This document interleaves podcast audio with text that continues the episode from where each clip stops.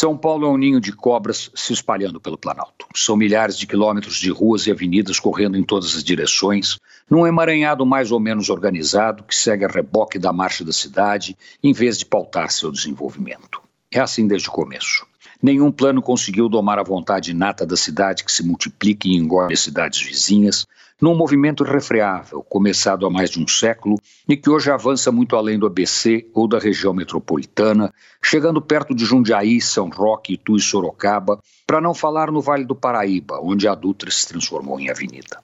Nesse matagal indecifrável desconhecido, a cidade abre ruas e avenidas que se consolidam ou não, mas servem de leito para o caudal que segue o rumo do progresso e faz regiões inteiras mudarem de cara em menos de dois anos.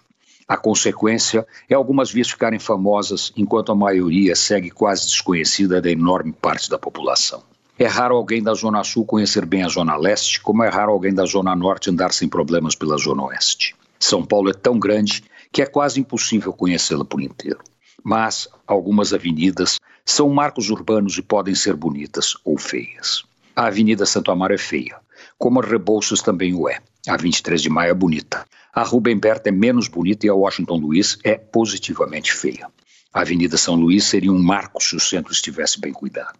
A Avenida Francisco Morato é feia e a Faria Lima é bonita. A Avenida Sumaré se destaca e, junto da Henrique Schaumann da Brasil, forma um dos corredores mais bonitos da cidade.